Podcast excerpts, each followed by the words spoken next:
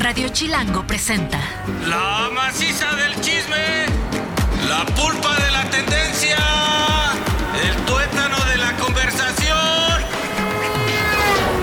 Jan Duverger y Pilinga 2 llegaron para preguntar ¿De qué hablas, Chilango? Mira ricos tamales oaxaqueños. ¿De qué hablas?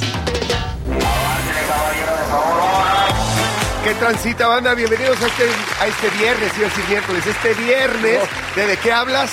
Aquí en Radio Chilango, yo soy Jan Duverger, gracias por estar con nosotros. Estamos bien prendidos, hay harta cosa el día de hoy, Pilingados. Es viernes de estar prendidos, 2 con 2 de la tarde. ¿De qué hablas? Ya de fin de semana. Ahora sí, como tú dices, apesta a diversión. Sí, además te veo súper prendido, güey, porque te vas al Corona. Así es, día 1, vengo con todo, traigo todos los pantalones llenos de bolsas de... Ah, no, no, perdón. ¿Cuántas horas, no digas tonterías, cuántas horas te vas a- al, al Corona? O sea, ¿le exprimes el boleto que pagaste? O sea, todo... Mira, hoy se exprime. ¿Te invitaron o lo pagaste? No, lo pagué, lo pagué. Lo pagaste. Sí, no, Ay, pero si quieren invitarme a lo que quieran, Es lo ¿eh? que te iba a Voy, decir, jalo. güey. O sea, Inviten eres una, ustedes, ce- el- inviten. una celebridad. No, ¿Por qué no ojalá. te habrían de invitar, güey? A ver si el próximo año que le vaya bien a ¿De qué hablas? En Radio Chilango nos invitan, porque sí me gusta mucho ir gratis. Ahora, no, esta vez lo pagué, pero sí le exprimo, ¿eh? Es viernes, tengo ya toda mi lista de bandas que voy a ver hoy, muy claras y definidas. Acabo con Arcade Fire, pero me emociona muchísimo ver a Hot Chip hoy. Mañana también se exprime, pero llego como a las 5 por ahí. Y el domingo, que ya me tengo que ir a dormir más temprano porque el lunes se trabaja. Ah, no, no se trabaja. No, entonces se exprime también. Todo es pura exprimididad. Exprimidera. Exprimidera. Oiga, bueno, tenemos grandes invitados. Es viernes de Peter Punk. Así es. Así que nos va a hablar de comidita rica en la Santa María de la Ribera. Pero bueno, vamos a arrancar rápidamente con el chismecito para que nos dé tiempo de todo. Toda historia tiene dos versiones o tres, contando la nuestra. Hoy hay chismecito. ¿De qué hablas, Chilango? Primer chismecito. Oigan, bueno, hay- el chismecito número uno tiene que ver con la Fórmula 1. Dirán, ¿cómo hablas de la Fórmula 1? Pero no saben el oso que se aventaron allá en Las Vegas. La organización del Gran Premio de Las Vegas, el más caro, majestuoso, no sé qué, carísimo de París. O de Las Vegas, más bien. Exacto, carísimo de Las Vegas. de Las Vegas, güey. Y no saben el oso que se aventaron. Porque resulta ser que iba Carlos Sainz en su Ferrari, Ajá. uno de los pilotos más sobresalientes de la Fórmula 1, y de repente oye un golpe en su auto que lo hace brincar, imagínate, a 300 y tantos kilómetros por hora, y le aparece en la pantalla de, de su volante Engine Off. No. Apaga el motor de inmediato. ¿Es neta? Y dijeron, ¿qué pasó? ¿Qué pasó? ¿Qué falló? Empiezan todos, bandera roja, que significa todo mundo a pits. Se para en ese momento todo el mundo. Bandera roja es, se acabó la fiesta. Bandera roja, todo mundo a pits, nadie se mueva.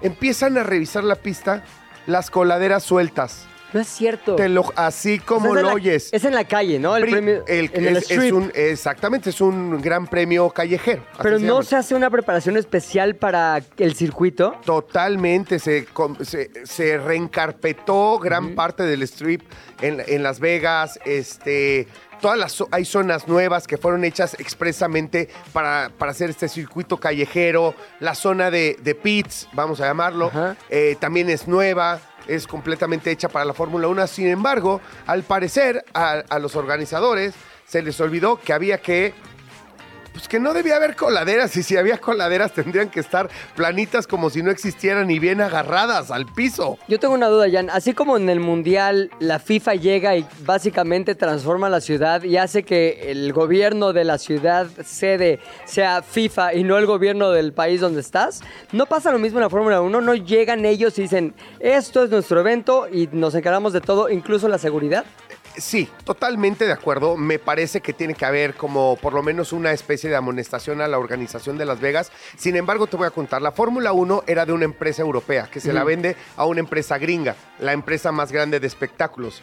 Este, ¿cómo se llama? No sé qué Nation. Live ¿no? Nation. Live Nation junto con la otra de, de los tickets, del maestro, Ajá, ticket sí. maestro, ya sabes, se juntan y hacen una, em- una empresa expresamente para manejar la Fórmula 1 y son dueños de la categoría. ¿Me entiendes? Respetan un montón de contratos que tienen con promotores, o sea, con empresas que hacen las carreras en el país sede, en, en los, en las ciudades sede.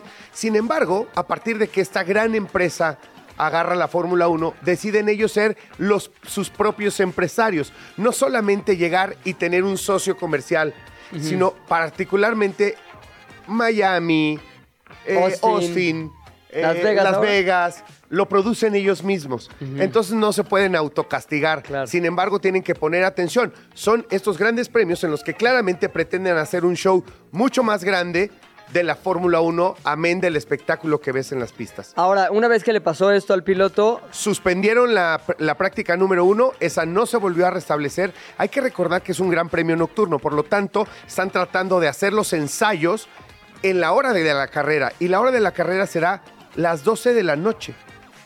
¿en serio? ¿Hay otros nocturnos en otros Sí, pero ninguno tan tarde.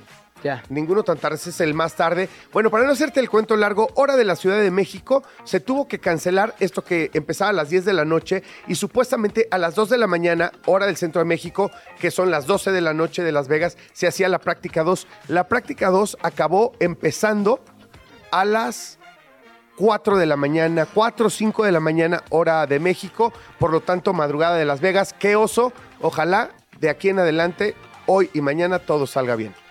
Chismecito 2. Lo que sí salió bien fue la ceremonia de los Latin Grammys eh, latinos.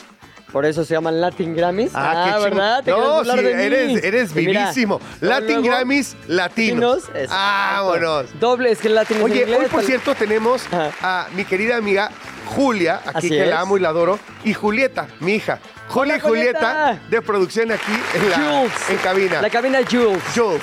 Oye, bueno, fue en Sevilla, España, primera vez que estás en España. Ahora, tú estuviste hace poco ahí en España y viste que estaban muy emocionados, ¿no? Estaban, pero no sabes los rayados. eh, hablaban en todos los canales de televisión. Por primera vez, los Latin Grammys fuera de Estados Unidos, fuera de aquel continente. Por primera vez se hacen en España. Están encantados de que iba toda la banda latina, Shakira. Bueno, en fin, todos los premiados. Pues Fueron- G, Carol G. Justamente los ganadores de la noche. A ver, primero un premio especial a Laura Pausini, que fue honrado como la persona del año durante el evento.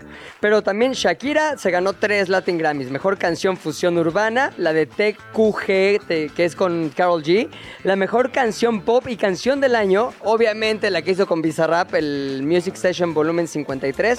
Pero Carol G también ganó álbum del año y mejor álbum de música urbana por Mañana será bonito. Oye, ¿sabes qué me gustó? Todo va a Karol sonar G. raro. Carol G me gusta mucho. Ah, Es- me gusta su música y me gusta ella. Y de eso iba a hablar. Todos se veían guapísimos y guapísimas. La neta. Sí, ¿no? Te juro, hasta, hasta el peso pluma, que luego va con unas fachas medio tremendas, abusando de su fama y carisma, iba con una especie de smoking todo negro, con guantes negros, que veo que, se, que está muy de moda a ponerse guantes. Todos iban, mucha Ajá, gente iba con muchos hombres con guantes eh, eh, monocromático, ¿no? O sea, con el mismo color de la ropa o el saco que, que traían. Me gustó muchísimo eso. Todos se veían guapísimos y guapísimas. Dana Paola, la neta, wow con esa chava. ¿Sí? También, y me cae muy bien porque es una mexa que nos representa, la neta, súper chido, muy talentosa. Otra que nos representa increíble, mi favorita Natalia Lafourcade ganó en categoría de cantautor. cantautor. Eh, la canción, o más bien el disco que le hizo ganadora de Todas las Flores y también otro álbum con mejor eh, grabación y esto, vamos, le hizo la, una de las más grandes ganadoras de la noche. Bizarrap, a quien, produ- quien produjo a Shakira en este número 53, ganó también por la sesión volumen 52, que le hizo ganador del premio de mejor número urbano, y también otros premios, por ejemplo, te digo, la canción del año, Shakira y Bizarrap, álbum pop vocal, Tu historia de Julieta Venegas, álbum en canción cantautor, como lo dije, de Todas las Flores de Natalia Lafourcade, y mejor canción regional mexicana, ¿quién crees? ¿Quién?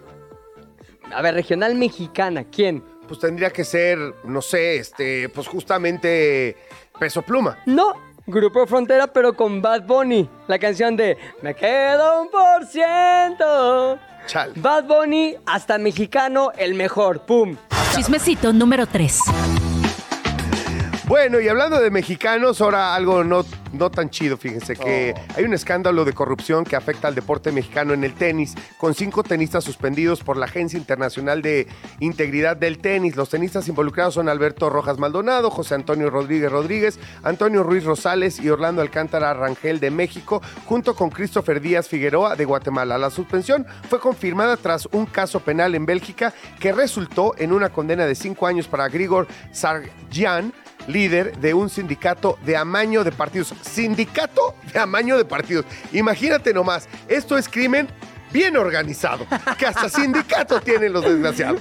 Bueno, los tenistas se involucraron en el sindicato de amaño de partidos, resultando en sanciones, algunas de por vida, por incumplir el programa de anticorrupción del tenis. Básicamente todo se trataba de correr apuestas en partidos cuyo resultado controlaban, por supuesto, hay diferentes sanciones, pero quiero platicar que el tenis históricamente es uno de los eh, deportes más corruptos, no, No. corruptos, sino corrompidos. Ajá. O co- corrompidos por, por, por los delincuentes. ¿Por qué? Perdón. Corruptibles. La Paul siempre con su diccionario al lado. Corruptibles. Son bien, corrup- Sí, tienes toda la razón, Paul. Corruptibles. Corruptibles porque es una sola persona. Y es una persona que puede controlar, sobre todo si es favorito o es muy superior, puede controlar el ir ganando un partido y después perderlo al final del camino. Y hay que entender que no todo es la ATP, el top 10 o el top 50 de tenistas que juegan estos grandes torneos, sino que hay torneos ni siquiera el Master 500. Hay torneos 250 y aún más chicos en los que los premios son muy bajos y que puedes pasar 10, 15, 20 años de tu vida intentando llegar al máximo nivel y pues no ganar mucho. No los estoy justificando. Sin embargo, todos estos partidos son susceptibles de apuestas porque están en las páginas, eh, eh, en las webs de eh, las casas de apuestas, no solo las legales, sino también las ilegales. Lo hace un blanco perfecto para la corrupción. Fíjate, el deporte blanco y lo hace un blanco perfecto para la corrupción. ¡Oh! Eres un talento de una creatividad brutal. Cuarto chismecito. Este chismecito marca un antes y un después. Todos nos vamos a acordar el día en que se dio esta nota.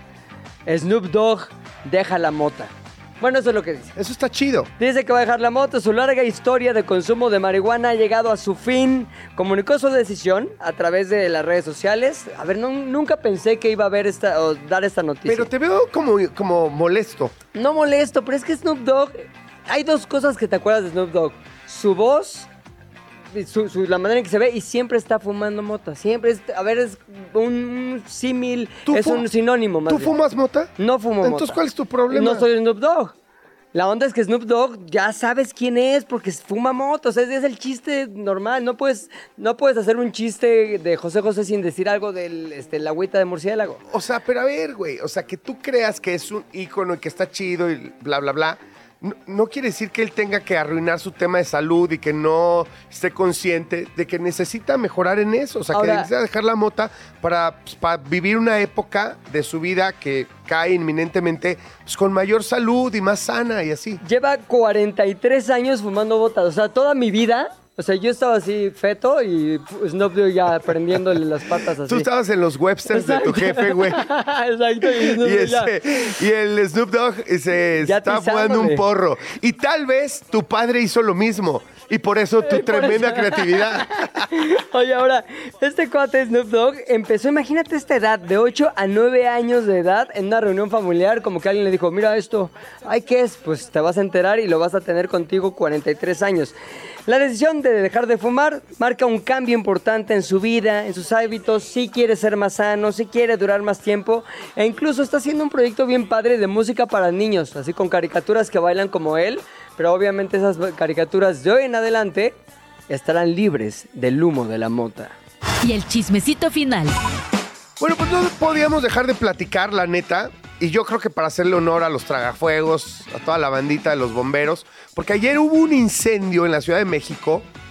Allá por, la, por el barrio Bravo de Tepito, por allá muy cerca, en un centro comercial que se llama Oasis. No Oasis Nice, el de Coyoacán, De sino Coyoacán. Oasis, eh, donde hay un chorro de zapaterías y familias de la zona que históricamente se dedican a- al tema de la piel, el cuero, los zapatos, bla, bla, bla, y un montón de cosas, ropa y demás. Pero resulta que se incendian un par de pisos de este centro comercial que me parece tenía como cinco pisos.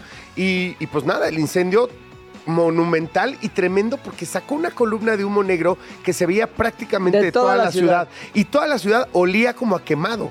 Así cañón. Cañón, yo te lo juro que lo vi y dije, algo muy grande está quemando. Pensé que era por, no sé, la del Valle, que quedaba como medio cerca de donde yo venía. Para nada, estaba en el centro, pero era tan grande y tan espesa esta columna que, como dices, de toda la ciudad. Ahora, vimos historias en Twitter, Sí, en, en todos todos lados. lados. Muchísima gente estuvo reportando la noticia. Eh, pero sabes que estuvo bien chido, un montón de cosas. Hay, hay un montón de buenas noticias alrededor de esta mala noticia. Uno, no hay lesionados. Por supuesto, no hay pérdida de vidas. Y, y sobre todo, la, la solidaridad de los mexicanos eh, con los bomberos, todo el mundo ayudando, arrimándose con hasta con botellas de agua, Sí. porque era difícil el camino para que llegaran eh, la ayuda, las mangueras y todo el equipo de los bomberos y toda la banda de la zona puso su granito de arena para que esto saliera bien y al final, después de más de 10 horas de, de trabajo, sofocaron el incendio y pues insisto, solo con, con daños materiales que esperemos pronto se recuperen y, Y esta- haya algún tipo de apoyo también ahí de gobierno y demás. Esa acción unida que describes le evitó que 200 locales se prendieran fuego. Claro. Solamente 20 sufrieron daños. Así que la, la entrada a tiempo de la ayuda de todos logró que no fuera una gran tragedia, sino una anécdota más. Es correcto. Y así terminamos el chismecito. Jan y Pilinga 2 saben mucho, pero no todo. Por eso tuvimos que llamar a un especialista. ¿De qué hablas, Chilango? Es un verdadero honor presentar a nuestro colaborador más, ¿cómo lo voy a decir? Como el más aplicado, más hipster, más serio. Llega con sus apuntes, todo culturaloso, acá muy sácale punta. Su libreta en la que Su escribe libreta. letra cursiva. De o sea, hecho, de hecho, he notado que trata de no sonreír para que esta onda sea así súper en serio, güey. Pero yo lo amo, el rey del taco, el maravilloso Peter Pan. ¿Qué onda, qué onda, compañeros? ¿qué ¿Cómo onda? están? Directamente desde Golosos. Glotones. Glotones, Glotones, por eso. Por eso, pero, pero golosos Eh, también eh. somos, pues. Es- Sí, exacto, exacto. ¿No? ¿Cómo Eh, están? Ve cómo me ve Paul. Oye, ¿cómo va Glotón? Me encanta Glotones, güey. Bien, encanta. ahí vamos, ahí vamos. La verdad es que nos estamos divirtiendo un montón. Lo que queríamos principalmente era hablar de comida y nada más, ¿no? Este, que es además lo que más nos gusta a Marigaby, a mí y a todos los mexicanos, yo diría, ¿no? Somos, somos una cultura que no ha terminado de comer y ya está pensando qué va a cenar y ¿Qué ya está hablando de comida y de recomendaciones y demás. Está muy cañón. Yo hace poquito que me fui de viaje a España, y tuve la fortuna de ir, eh, iba con mi hija Julieta, que está aquí presente y no me dejará mentir. Nos levantamos y era qué vamos a hacer. Y lo primero que decidíamos, que decidíamos era en dónde íbamos a desayunar, dónde íbamos a comer y dónde íbamos a cenar. Y de eso dependía El resto del viaje. El resto del viaje y nuestro movimiento geográfico en la ciudad. Porque traíamos apuntados opciones maravillosas para co- desayunar, comer y cenar. Estoy, estoy completamente de acuerdo. Yo creo que los viajes se planean alrededor de la comida. Sin duda. Donde, para que justo no te tengas que trasladar demasiado hacia tu siguiente experiencia en la mesa o en la calle, hay que andar por ahí y hay que ver lo que está alrededor. Al fin de cuentas, lo que más importa es conocer Oye, la la, comida. la semana pasada que, que vino, nos hablaste de Santa María la Ribera y se quedó la misión de saber más de este lugar.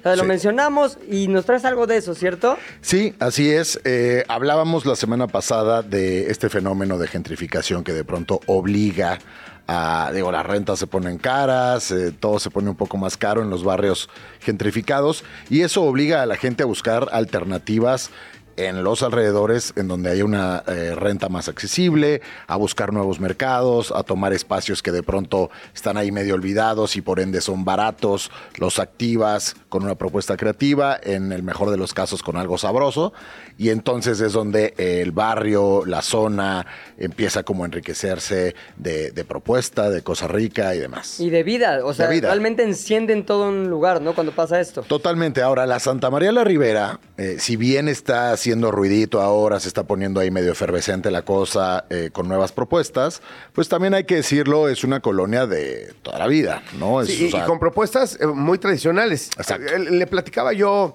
a los hombres que de repente un día me desperté y fui a, a echarme, me encanta eh, este, la barbacoa, Ajá. y me fui a echar unos taquitos de barbacoa y un caldito a, ¿cómo se llama? La oveja La negra. Oveja Negra. A la oveja negra, y esa no es nueva. No es nueva, de hecho la oveja negra es toda una institución de la Santa María, es un es un restaurante gigante, ¿no? O sea, es de estos lugares- Padrísimo. Padre. O sea, Desde porque que además entras las hoyotas ahí con Sí, el creo caldo. que es un poco como la tradición de eh, el hidalguense en la Roma, los tres reyes en la Alfonso XIII eh, y esto, el arroyo en la salida Cuerna, ¿no? Son como estos lugares de que seguramente empezaron siendo una un, un- un- un front a pie de calle sirviendo taquitos de barbacoa de repente gracias al gusto del barrio, literal, el barrio los respalda, empezaron a, crecer y hoy son un lugar grande, es un lugar grande para ir a echar barbacha, eh, cervecita y demás, ¿no? Ahí también, eh, cerca de ahí hay pues cantinas también de, de toda la vida, ¿no? De pronto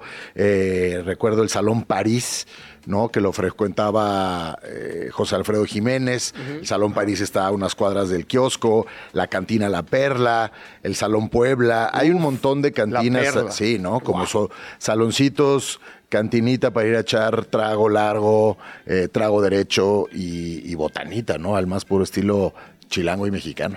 Oye, y de lo que hay, digamos, nuevo por todo este fenómeno que está pasando cultural que ya nos explicaste eh, muy atinadamente, ¿qué hay imperdible en la Santa María de la Ribera para ir a visitar? Ok, mira, te voy a hablar de las primeras cosas eh, que provocaron que yo me fijara en la Santa María y como que sospechara que estaban pasando nuevas cosas. El primero es Ahumados Pelican. Ahumados Pelican es un... eh, es un, es un lugar grande, también es una especie como de bodega en donde lo que cupo es, eh, pues como su nombre lo indica, ahumados, ¿no? Al, al estilo de los barbecues gringos, Gringos. yo diría un poquito chilanguizado, mexicanizado, pero en realidad es eso, ¿no? O sea, lo que vamos a encontrar en el menú son alitas, un pork belly coreano fantástico, sándwiches de brisket, Ay, un pulpo hambre, zarandeado, este, un mac and cheese, hasta el postre es, es ahumado, ¿no? Un platanito ahumado, Uf. eh, sándwiches de short rib, de barriga de cerdo. Y lo chido es, pues, ese, ese ambiente que se genera en este tipo de lugares donde, pues, son mesas comunales o mesas chiquitas, que huele a humo, que, que la gente se junta, pues, no solo como en, en pareja y, y demás, sino como amigos, familias, ¿no? Yo creo que es un restaurante vamos a llamarle un restaurante, un, lugar que, que está haciendo barrio a partir de una propuesta eh, de, de- de cocina de humo. ¿no? Y que ha logrado hacer como muy buena, muy buena onda en, en- ahí en la Santa María. A ver, ¿vamos a hacer un ranking o, o- o los No. dejamos sin, sin, sin así nada de cinco No, no, no, mira, yo no soy muy creyente en los rankings en general. Ok. Este, y menos si estamos hablando de un barrio y de diferentes propuestas, Sí. ¿no? Creo que para hacer un ranking tienes que rankear peras con peras y Sí. manzanas Pues tú con te estás perdiendo el negocio, güey, porque al ratito podríamos hacer la guía Peter Punk. Y, Del y- ra- el ranking de Radio Chilango. Bueno, el- o sea, la guía Peter Punk y al ratito, ¿qué tal que es más chida que la guía Michelin? Bueno, ¿De qué hablas? ¿En qué estábamos? En el viernes de Peter Punk. ¿Qué más, mi Peter? ¿Qué más vamos a encontrar aquí en la Santa María de La la, Ribera? Santama, como le dicen La los Santama. hombres. Bueno, en la Santa María de la Ribera también eh, se están posicionando algunos eh, colectivos de cocineros, como el colectivo Sexto, eh, con un lugar que apareció con el nombre de Coyota. Eh, uno pensaría que esto remite inmediatamente a la cocina de Sonora, ¿no? Por, por- porque, bueno, Por las coyotas, claro. Ajá, pero en realidad son, son, obedece a que ellos dicen que andan como ahí como coyote- coyoteándose este, eh, recetas y, y platillos y demás de otras, eh, digamos, de, de diferentes temáticas. Es una, en realidad es una cocina de cantina. ¿Cómo opera un colectivo en el, en el ámbito de la gastronomía? Pues mira, la- el, el colectivo Sexto, de hecho, Coyota es el resultado de una serie de investigaciones de un colectivo de gente multidisciplinario que hace investigación sobre productos, ingredientes, origen, gastronomía.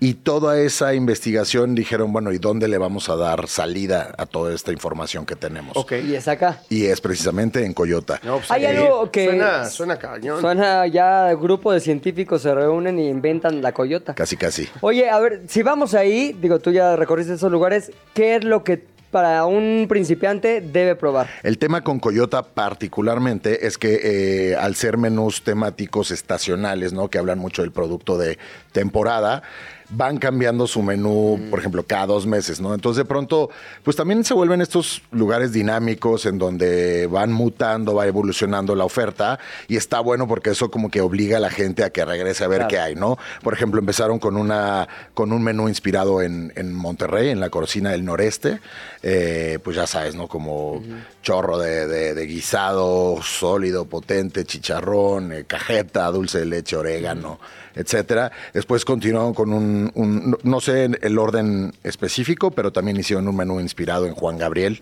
¿no? En principios de año, en, en la época del cumpleaños Ah, de Juan qué- Gabriel, qué que tenía eso. como eh, cocina michoacana, pero también cocina de Juárez. El abrázame muy fuerte. Exacto, ¿no?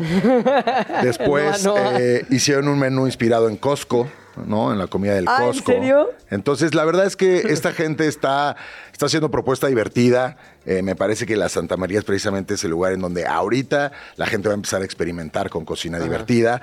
Eh, lo que es constante en Coyota si el menú va variando, lo que se queda es la, la oferta de bebida, que son eh, fermentos eh, tradicionales, pulque, tepache, tienen una como micheladita que le llaman tepachela, ¿no? Que está sabrosa, es una mezcla de cervecita con tepache, que a mí personalmente me encanta el tepache. Eh, entonces está bueno, la verdad es que vale la pena que vayan a conocer Coyota. También hablando de este boom marisquero que tiene la Ciudad de México ahora que se ha abierto a otras opciones de mariscos. La Ciudad de México originalmente tiene una cultura marisquera que viene de Acapulco, de Guerrero, de Veracruz. Algo pasa con, con, con los restaurantes de, que se ponen en tendencia de mariscos que se vuelven imposibles. Todo el mundo quiere ir al mismo, ¿no? Eh, fenómeno mi compa Chava, fenómeno eh, eh, Don Birch, ¿no? El Don Birch, para que no me regañen y no me Exacto. multe el, Paul, Don así Birch. no lo digas, no lo digas. No lo digas, no lo digas. Ok, eh, y así, y entonces, ¿qué hay en la Santa María la Ribera así mariscoso? En la Santa María la Ribera abrió Barra California Sur. Este es un eh, taller de ostiones y mariscos que, como su nombre lo indica, viene de, de la Baja Sur. No hay toda una tendencia marisquera que viene de Ensenada, no los atunes, los ostiones, las almejas, eh, los erizos. Pero la Baja Sur, así como digo su vecino de enfrente, Sonora, Sinaloa, también tienen, pues. eh, pues, eh, producto de mar de excelentes aguas eh, y precisamente esto está basado en, en la parte sur de la península, ¿no? Entonces, perdón, Peter, cuando dices este un taller, ¿por, qué, por qué, qué tipo de cocina es aquella que viene de un taller? como fíjate que eh, así le llaman ellos, ¿no? Son- nada más es como Sí, anteojería. Sí, no sé, si, no sé si de pronto haya como una especie de también como de un trabajo previo de investigación de- de- del fondo del mar, de- del producto que están pescando ahí y volvemos a lo mismo, ¿no? Utilizan este tipo de espacios como para darle salida Claro. a, a- a todo este Ah, conocimiento. sí, a prácticas y cosas. Digo, tú eres un maestro de la creatividad, nunca has tallereado con todo tu equipo cosas y a partir de eso Sí. sale un producto. Me parece pues, que en, términos de la comida también suena bien atractivo, que más allá de la ocurrencia de alguien que puede ser un chef muy talentoso, de repente se haya tallereado con todo su equipo, con varios chefs. Coqueto, ¿no? Para experimentar sabores, mezclas, cosas ahí. Así es, bueno, eso es lo que viene de la, de la península. También tenemos cocina oaxaqueña en un lugar que, que se llama Shuba, con X. Eh, comida oaxaqueña, tlayudas, mole negro, eh, barbacoa costeña, coctelería, muchísimo mezcal, Ajá. ¿no? Entonces, bueno, la parte de, de- de Oaxaca también está bien cubierta ahí. Había otro restaurante oaxaqueño que ahorita no recuerdo el nombre, prometo eh, investigarlo, que también estaba eh, bastante interesante allá en la Santa María, justo cuando empezó a moverse la cosa por allá. Por otro lado, tenemos un restaurante eh, muy interesante del chef Mario Espinosa, que es un cocinerazo. eh, tiene un proyecto en, en- en la San Miguel Chapultepec de nombre eh, Madereros. Y este que está haciendo en Santa María Rivera se llama Tenqui. Tenqui es un restaurante que está basado meramente en la cocina de hongos. ¿No? Entonces tienen un, un menú muy interesante construido a partir de, pues, de esa cocina de lluvia tan fantástica que nos da setas, hongos, huitlacoche, por ahí hay un arrocito con hongos, eh, tienen eh, de postre, por ejemplo, tienen hongo shiitake en tacha, ¿no? Esta misma preparación que Sí, tiene sí, la la calabaza. calabaza, pero lo hacen con hongo shiitake. Entonces, Está todo el año porque sí es muy de temporada esa onda de los hongos, ¿no? Fíjate que esa es una gran pregunta. Eh, desde luego que lo- la cocina de hongos o la cocina de lluvia la encontramos pues de agosto en adelante y luego se termina. Quiero, quiero entender cómo es que, por ejemplo, funciona Tenqui de, de enero a mayo, ¿no? En esta cocina que pues no tiene nada que ver porque hay otros climas, otras tierras. O si de pronto eh, hay recolección de hongos en zonas en donde se da sin la necesidad de, de Exacto, que mucha se vaya lluvia. moviendo e incluso que, que, que- que hagan, que creen platillos a partir de otro tipo de hongos, no de los tradicionales. Exactamente, y también pues eh, técnicas de conservación, ¿no? Deshidratados de hongos Claro. para cuando no hay, este, otro tipo de preparaciones. Eh, habrá que ir también en febrero, marzo, abril a Tencu y a ver qué es lo que nos ofrecen. Por el momento, eh, este menú que, que les explico está bastante interesante y, y vale la pena lanzarse para allá. Vamos a cerrar este viernes de, de Peter Punk con una recapitulación de los lugares que nos dijiste. Ahumados, Pelican, Pelican. Chuba, oaxaqueño. Chuba oaxaqueño. Que también lo de Oaxaca es como. O sea, es, es como mil, mil cosas en un solo lugar, ¿no? O sea, desde el istmo de Tehuantepec es una cosa. Los valles eh, centrales, la cocina del Pacífico, Exactamente. sí. El Pacífico ya son como otras, pero bueno, este de Chuba habrá que ir a probarlo. Así es. Tenqui. Tenqui, Coyota. Eh, el- la semana pasada hablamos de birriosa, esta ventanita donde te sirven dumplings Ajá. en caldo Ah, de birria. Esa, me encanta. ¿No? Esa hay También es en la ¿Cómo Santa se llama? María. Eh, Birriosa. birriosa. Birriosa, que es la ventanita. Así es, está en Enrique González Martínez número 13, de miércoles a sábado, de 12 a 17. Barra California, nos dijiste también. Exacto, Barra California Sur, el Salón París para ir a echar un trago, la cantina La Perla. Hablamos el- la semana pasada también de las gauneras de la Ribera de San Cosme, Claro. el Califa de León.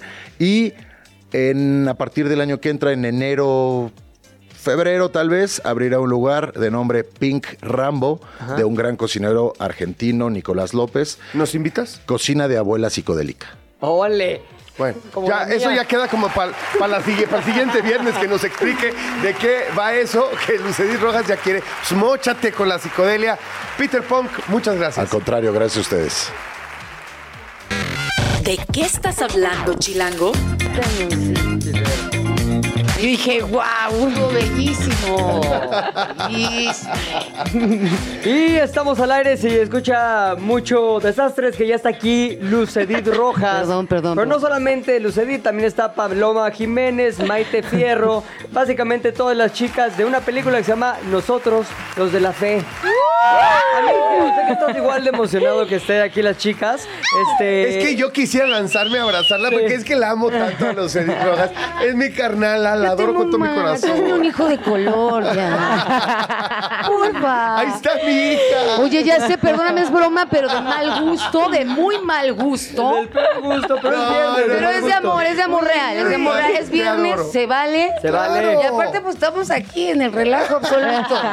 Aparte, no es como que fuera a ser diferente si venías tú a la cabina. No, No, pues, esperábamos. Mira, igual es ¿Tú viernes de ahorcar rucas, hermana. Entonces, Dos también que son de agárrate que ahí te voy, ¿eh? Oye, a ver, nosotros de la fe, cuéntenme, cuéntenme de qué va. Ya tuve la, la oportunidad de platicar con ustedes hace rato en la mañana también. Pero cuéntanos acá en los micrófonos de, de qué hablas en Radio Chilango, de qué va esta peli. Es una peli que de verdad puede ver toda la banda, desde los abuelitos hasta los chavitos. Todo está hecha para toda la familia. Es una comedia ligera, donde todo transcurre dentro de una familia de creyentes, en este caso cristianos, donde pues lo que quieren, ya sabes, es hacer la voluntad de Dios como todos, católicos mexicanos, este, cristianos mexicanos, ya sabes, todos los Claro. creyentes de la religión que sea, y todos quedamos como la shit, ¿no? Entonces, queremos hacer el bien, la voluntad de Dios, y nos sale muy mal.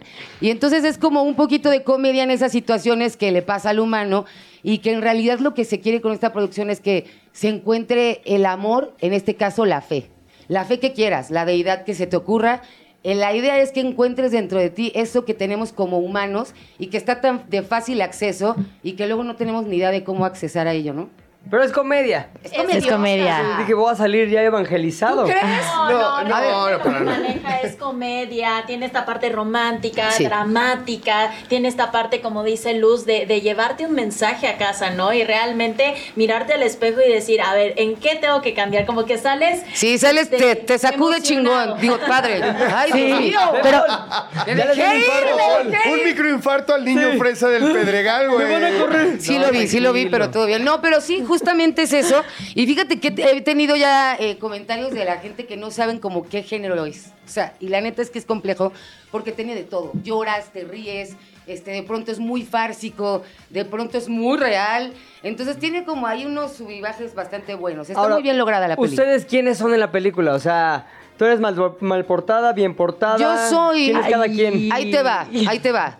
Esta película eh, transcurre en la familia de la fe. Ajá. Entonces, yo soy la madre eh, y soy Wanda de la fe. Mucho gusto. ¿Cómo les va a todos? Una gran Placer. madre. Una gran Ella madre. es mi madre, yo soy la hija, hermana de, del, del pastor, ¿no? Digámoslo así. E que hija es- del pastor. E hija del pastor.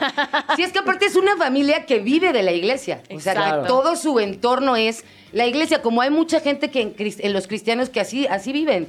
Y entonces es un poco evidenciar la vida de un cristiano que se dedica a, e- evangelizar y, y- y todo el, el- pues, lo los problemas con los que se encuentran por querer hacer el bien y terminar, no te digo. ¿Y eres mamá estricta o mamá No, liberal? pues mira, esta mamá, yo digo que es una mamá muy loca, eh, porque pues ella siempre mm, intenta que se hagan lo que sus calzones dicen y nunca puede porque pues es una mujer sumisa al principio, pero ya verán esa transformación donde Wanda lo único que quiere es que el amor florezca en su familia. De hecho, Claro. Amanda, Amanda, que es la hija mayor, es la oveja negra de la familia, ¿no? total. Es la que viene también a hacer los cambios en su etapa adulta, porque también cuando es una niña, pues sigue como todos esos patrones del papá, sobre todo de los abuelos.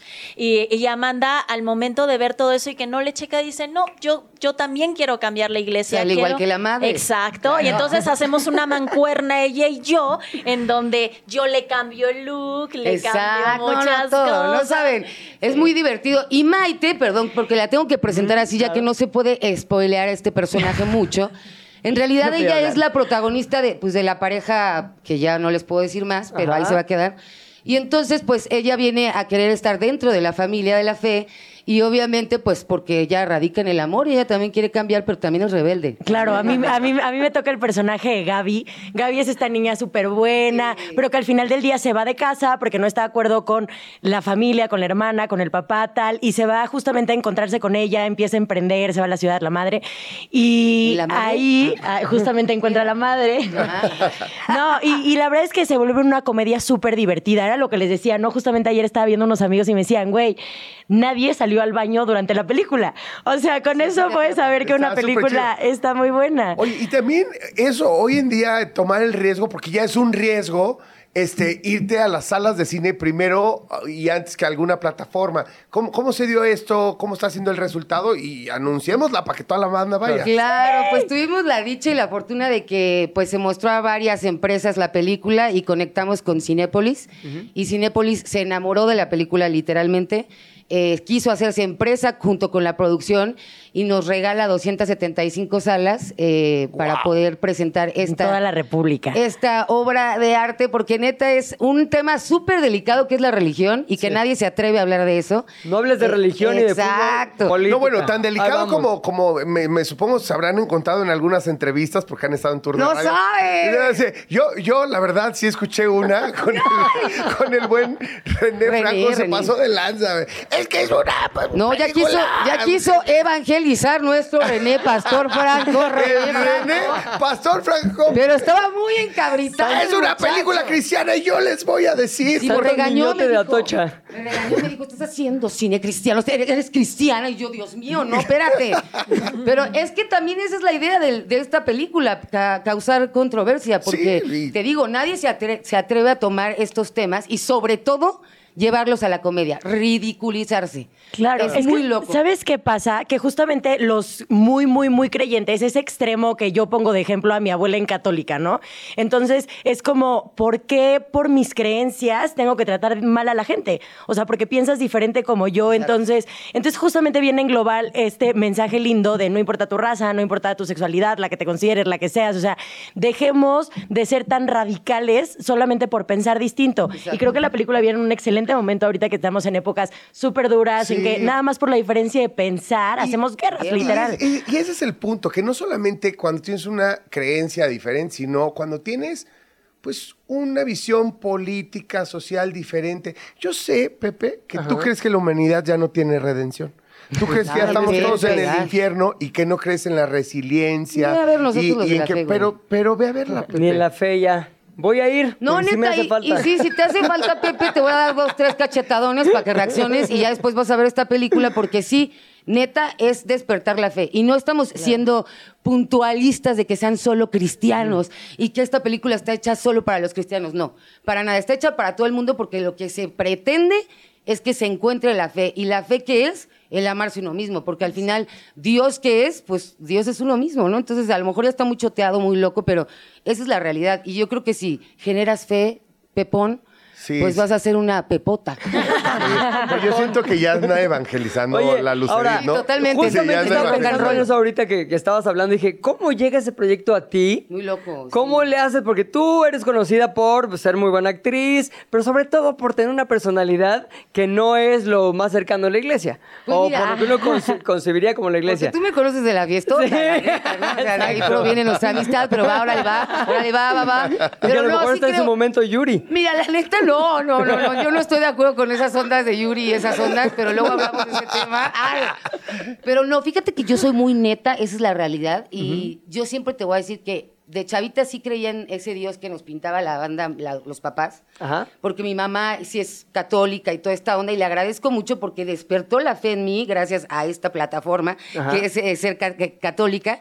Pero ya cuando fui creciendo, mis papás siempre me dieron esta libertad como de, pues tú creías desde donde tú quieras, pero trata siempre de armar el bien, ¿no? De hacer el bien y ser buena persona. Entonces, pues yo empecé a encontrar la espiritualidad y, por ejemplo, yo trabajo mucho la meditación y trabajo mucho el trabajar con mí, conmigo misma, con mi interior, porque yo sé que de ahí, de ahí proviene todo, ¿no? Hay muchas cosas que a lo mejor te marcan de chavito, que te hacen tener muchas, muchos bloqueos o muchas cosas que, que no te ayudan a crecer y que sé que tengo que trabajar y sé que tengo fe en mí, confianza en que yo puedo y pues eso es como lo que también quiere la película, ¿no? Como esta Sí, onda. está- eh. Y llega a mí esta peli, pues como buena actriz, como un casting más que me manda mi agencia. Y de hecho, esta película se hizo en inglés también. Entonces. ¿Cómo se llama pura, bilingüe. todavía no tiene títulos. No. Está terminando de editar y, y van a ponerle ya el título, sabrán pronto, pero. Pero no con ustedes, con otros actores. No, somos nosotros. Ustedes también. O sea, Grabábamos inglés, corte español, español. corte inglés. Así. Es más, había prendas de ropa que eran en inglés y en español. Sí. En corte, ¡Guau! cámbiate la blusa. O sea, en el casting tenían que Claro, hacerla en inglés y en español. Sí. o sea, la- las tres, bueno, todo el cast haba- Todo, habla muy bien todo. inglés. No, pues muy bien, ahí te vas, que más o menos, que dos, tres, que ay, ay, ay, uy, uy, uy. Unos mejor que otros. Me defiendo, está bien, no hay pedo, pero. Oye, ¿sabes qué? La promoción también va a ser en inglés y en español. Claro, claro que Okay, sí. hello, ladies and gentlemen. how was the We first are. time when you got to this project? I want to know how it Ay, happened. lo mando muy chingo. Sí hablas bien bonito tu inglés, ¿no? Te voy a decir, okay, this project came to me because, you know, well, I'm an excellent actress and, uh, well, I can make all the characters and, y ya es todo lo que puedo decir, gracias. Eso muy bien. La compro. Nos fuimos a Los Ángeles, papá, recuérdalo, recuérdalo, rock del, ro- rock del robot. No, tengo unas historias con Rock No, del y es Robot. muy lindo porque no importó como el acento. O sea, con que supiéramos inglés y se entendiera, estaba bien. No es como, Claro. oh, no, I'm gringo. O sea, No, fue, fue no, como una apertura. este es, tu- o sea, wow, no lo había escuchado que lo dijeran en ningún lado, esto está padrísimo. Fue todo un reto, porque mira, fue un aquí no reto. somos católicas ninguna de las tres, y aparte, pues, o sea, Maite sí habla muy bien inglés, tú también hablas muy bien inglés, pero, o sea, realmente fue una experiencia totalmente nueva, porque pensábamos, se va a filmar primero en español, descansamos un poco, y viene el inglés, No, como el maratón mira. que nos aventaron encima. Pero gracias, qué bonito resultado por su pollo, ¿no? Pero Oye, sí. Yo tengo una duda ahí al A ver. respecto técnica. Era una escena, se graba en español, Sí. misma Sí. iluminación, mismo seteo, Sí. vamos con inglés. Sí. O sea, el doble Justo. de trabajo. Sí. Justo. ¿Y cuánto tiempo tardaron en filmar algo así? Pues ya con ensayos meses, casi ¿no? tres meses. Sí. tuvimos, teníamos ahí un maestro de inglés a la hora de los ensayos para ver ciertas cosas que sí. O sea, sí está bien que nos respeten la pronunciación mexa, pero también nos pasábamos de lanza. buenazo, sí. De repente estábamos Es diciendo un otra arriesgue bien padre que yo les aplaudo a estos productores independientes de Canción Films que la neta se rifaron. Yo digo siempre, para, para el teatro levantar el telón es un dineral. Para armar una película es un dineral. No, y se los cañón. juro, neta, neta, neta, que como experiencia, como talento, estuvimos en una producción súper pro. Sí. O sea, a mí me, cau- que me coacharon hasta para una escena donde hago como movimientos este, kung fu. Ajá. Me pusieron. y realmente dices, neta, o sea, que están eh, pensándolo todo. Y se hizo trabajo de mesa, tanto en español como en inglés. Tuvimos un coach de idioma. Tuvimos fotógrafos rusos, iluminadores Ah, que es lo rusos. tuyo. Eh, ah, de ahí salió mi ruso, papá. ay, ay, ay. Si bien que hablas bien el el ruso, amor, en la perestroika y en la calle, el rusismo. El y- rusismo salió de ahí. Ya no es mi novio, digo, por si quieren ese dato. Ay. pero está dentro de mí el ruso. Ay, mí. Exacto. Trae el Y- vodka por dentro. Y de aquí lo conocí, entonces imagínate, estos, este par de, de- de talentos también en, en el cine que son este Sasha y Max. Guau. Wow. O sea, neta, si tienen oportunidad, vayan al cine y van a ver qué buena fotografía tiene la peli, qué buena dirección. ¿Mismo director? Mismo para inglés y director. español. Julio Él es de Román. Puerto Rico, entonces está Ah, acostumbrado bueno, a eso hacer los- sí, Mismo, ya tenía sus dos, Ajá. sus, sus dos idiomas. Sí, sí, pero, sí. Pero los, los rusos no sabes. O sea, de repente estábamos en set y así de, espérenme tantito, zoom, zoom, zoom, trae una pelusa en la pestaña. Literal, ¿Qué? literal, limpiaba o sea, todo, o sea. wow, impecable su trabajo. O sea, eh, estaba complicado, ¿no? Porque no hablan inglés ni español. Claro. Entonces, como que. Pero sabes como que, comunicarse está, con está todos. como la iluminación y la foto, si tú la ves, está súper conectada con, con lo que está pasando en la ficción. O sea, como que neta somos todo, uno increíble. Porque, por ejemplo, estoy yo en una escena súper, súper intensa y la luz se está haciendo así por la cortina Ajá. y se refleja en mi rostro. Entonces, neta, te mete en tensión esta, esta onda Claro. de la foto, de la luz. Y es bien interesante. Está bien padre la peli. De verdad, no es Sí. porque salga yo ni La ni musicalización Maite, ni también Paloma, está. La o sea, musicalización sí que está. está. ¿Ya se estrenó?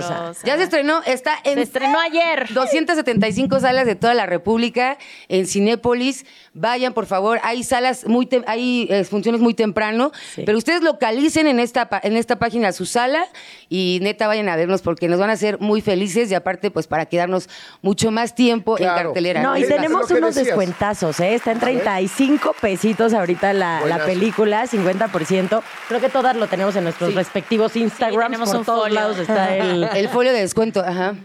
Y ya, pues nada más lo presentan en taquilla o bien lo escriben en la red social, o digo, en la página de Cinépolis y ahí pueden ya obtener su boleto en 35 varos. Sí, es súper importante para nosotros que vayan este fin de semana. Exacto. Este fin de semana es clave, Crucial. crucial, para, para, que, para que podamos estar más tiempo en cartelera. Buenísimo. Oye, maravilloso. Suena Oye, como una gran Yo experiencia. sí voy a ir. Ay, sí, vaya. Sobre todo porque quiero verte en pantalla así gigante. No, y aparte, sea, ¿sabes? De que me quieres ver en pantalla gigante porque me amas bien cañón. Quiero que me vean envejecer porque yo hago a Wanda desde los 29 años hasta Ajá. los 70.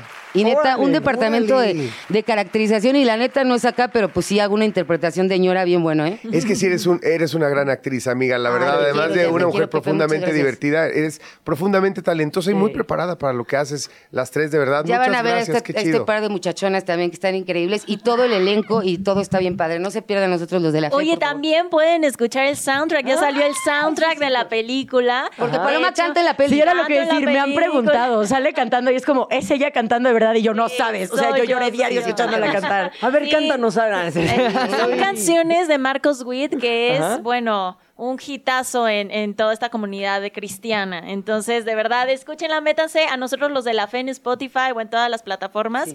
Van a escuchar cancionzasas de verdad que los van a llenar de amor.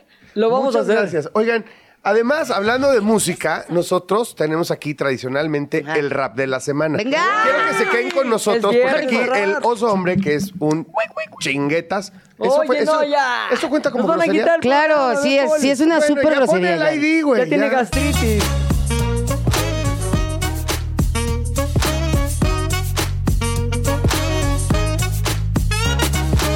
Semanal está de regreso. Te asusta como eso, te levanta como expreso. Un ritmo tremendo que te llena hasta los huesos. No me llamo Daniel, pero sí soy travieso. Esta semana estuvo peligrosa. Poco a poco se puso turbia la cosa. Yo sé que ya te puse bien curiosa. Ponme atención para que no sigas dudosa. En esta ciudad es difícil moverse. Hasta en el metro ya puedes perderte. Puedes arriesgarte y terminar en los talleres. O irte por circuito y que te cobren por moverte. La NBA va subiendo como espuma. Vino Pippen y vivió la fortuna. La dicha, la suerte estaba en la luna. Sentado en la cancha con peso pluma. Así se las gasta la ciudad capital. Para muchas personas un lugar singular. Te encuentras a Drake y a Jaime Maussan. Y una que otra frase de Ricky Guzmán. Así finaliza este rap semanal. ¿De qué hablas? Es la fecha y lugar. Mañana corre chico, no lo vayas a olvidar. Dile a tu mamá que le dé sintonizar el rap.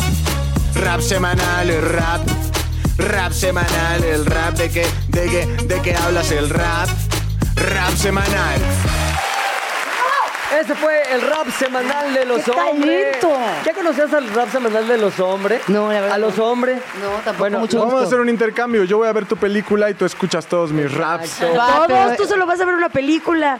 Ah, Sí. ah, bueno, Escoge un rap, Por escoge eso, el mejor. pero los sus raps son cortitos. Ah, un Su minuto rap. cada rap. Eso es un álbum, ¿no? Su rap. Exacto.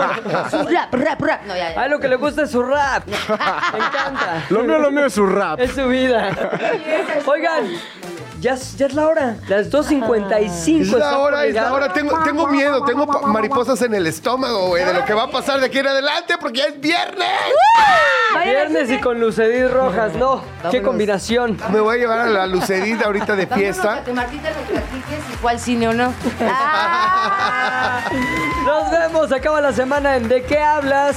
Gracias a todos los que nos escucharon, pero sobre todo a nuestras invitadas. Gracias. Gracias, chicas. Vayan al cine. Un beso a todos. Vengan cine, nosotros los de la vez. Osos, hombre. Muchas gracias, muchachos.